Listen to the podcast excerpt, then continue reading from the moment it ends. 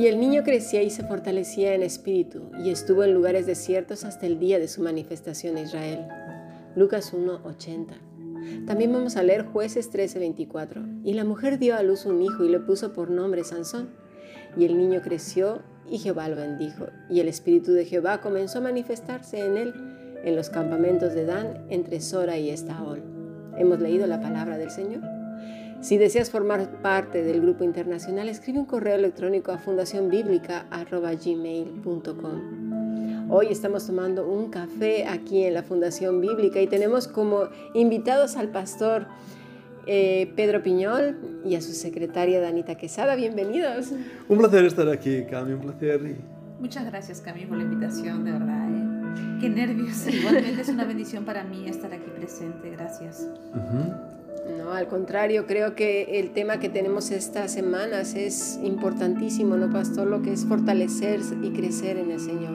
Sí, es importantísimo y saber cómo hacerlo correctamente y de una forma bíblica, porque a veces nos sentimos muy orgullosos por el tiempo que llevamos conociendo el Evangelio, ¿verdad? Decimos, ay, hace tanto que soy cristiano. Pero si el testimonio es terrible, más nos fuera ni siquiera contabilizar el tiempo. Porque ¿De qué nos sirve tantos años si no se ha fortalecido uno en las cosas del Señor, si no, si no ha habido un crecimiento en el amor del Señor, que es justamente eso a lo que hemos sido llamados, a crecer en Él? Claro, y yo creo que en esta semana, bueno, sobre todo hoy vamos a ver un ejemplo tremendo, ¿no, Danita? Es verdad.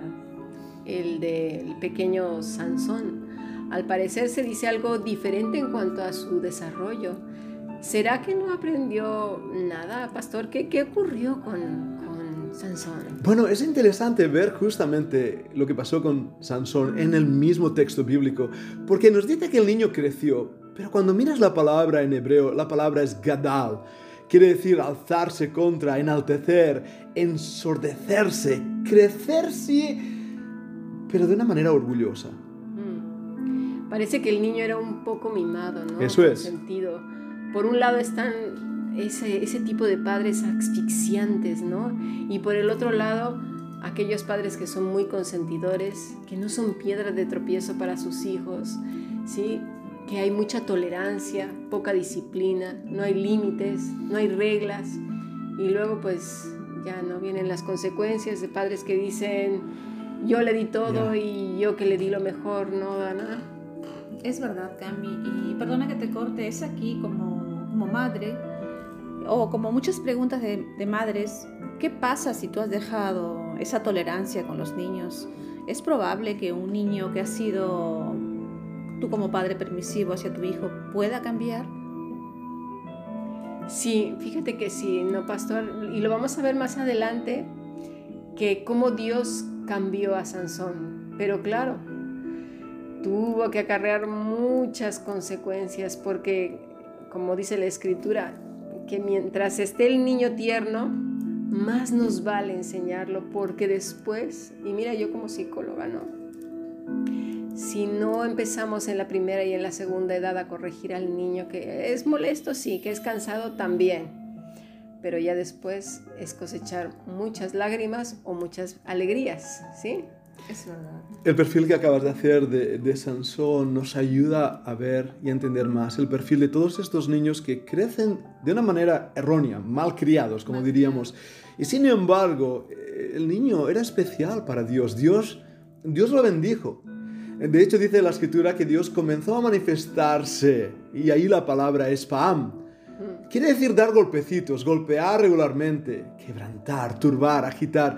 Es lo que hace Dios con la vida de muchos de estos pequeños que no están creciendo como deberían.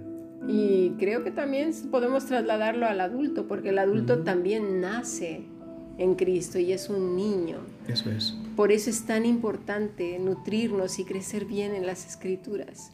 A veces nos confiamos de lo que nos dicen otro y no nos ponemos a leer la escritura nosotros mismos. Y ahí vienen esos árboles torcidos, ¿no? Y vez tras vez recordemos volver a las escrituras. ¿Qué es lo que dice el Señor? Y por eso estos ejemplos que estamos extrayendo de la misma Biblia para ver cómo debemos crecer correctamente.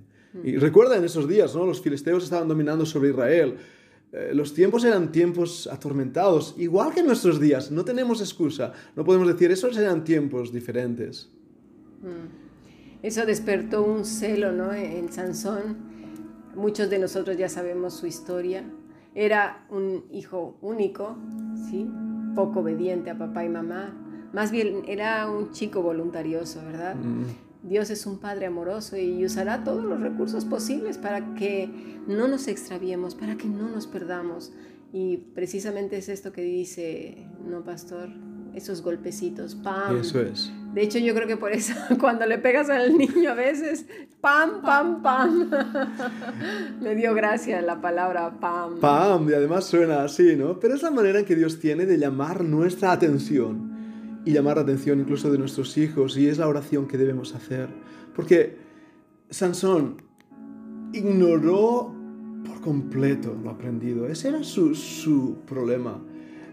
Dios es un Padre amoroso y usa todos los recursos posibles para que no nos extraviemos, pero si nosotros confiamos en nuestra propia prudencia y sabiduría, en nuestra propia fuerza, como hizo Sansón, mm. ¿cuál va a ser el resultado?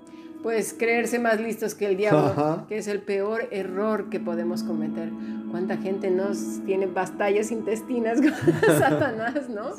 ¿Verdad? Pero nos aventaja en mucho, no es cualquiera. Ni siquiera los demonios que lo acompañan podemos subestimarlos, ¿verdad?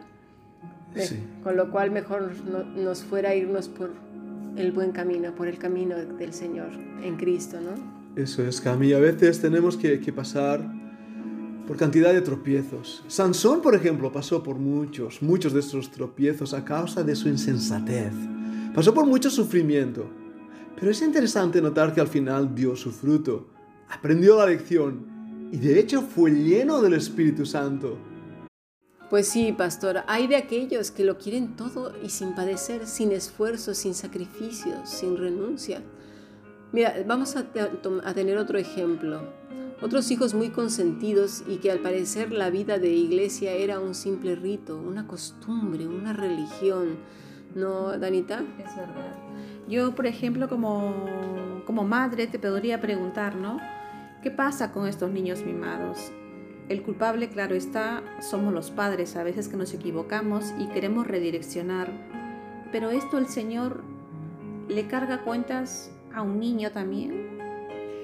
Sí, le, eh, eh, ahora lo vamos a ver precisamente con los hijos de Eli. Todos pagaron las consecuencias. ¿No, pastor? Primero de Samuel leemos la historia y ahí nos da el, ejemplo bíblico. Volvamos a la Biblia. Vamos a leer en 1 Samuel 2.12 donde nos dice que los hijos de Eli eran hombres impíos. No tenían conocimiento de Jehová. Mira, mira la palabra impíos. Mm. La palabra es Belial se traduce como sin ganancia, inutilidad, destrucción, maldad, malvado, perverso, pestilencia, impío. Ese era el carácter de estos niños bajo un padre permisivo. Estos hombres no conocían al Señor. A veces damos por sentado tantas cosas, ¿verdad? Estaban en el templo, entre, entre ellas que nuestros hijos son conversos o que no necesitan alimento espiritual. Claro, a veces nosotros mismos creemos que con la oración, ¿sí? por los alimentos o tres versículos ya estamos haciendo nuestro trabajo como padres.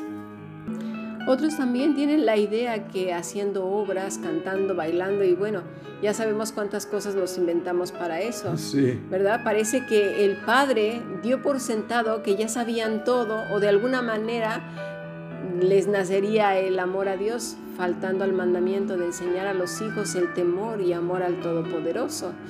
Y es aquí este el problema, Danita, que a veces algunos padres llegan al conocimiento del Señor cuando los hijos ya son grandes. Ese es un problema, sí, pero cuando los tienes pequeños es una responsabilidad enorme y asegurarnos de que estos niños entiendan, pero ayer lo vimos en la enseñanza, lo ven de los padres, son los padres que enseñan no hablando, sino siendo, no haciendo, siendo, existiendo para el Señor.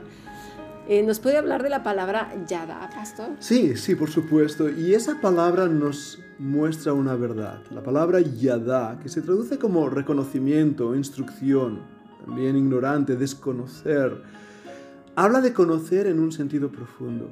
A diferencia del pequeño Samuel, que adoraba al Señor, o del pequeño Juan, que creía y se fortalecía en Dios, o el precioso niño Jesús, que superaba en muchos a todos los sabios, porque tenía sabiduría de lo alto y la gracia de Dios, dice la Biblia, que reposaba en su corazón.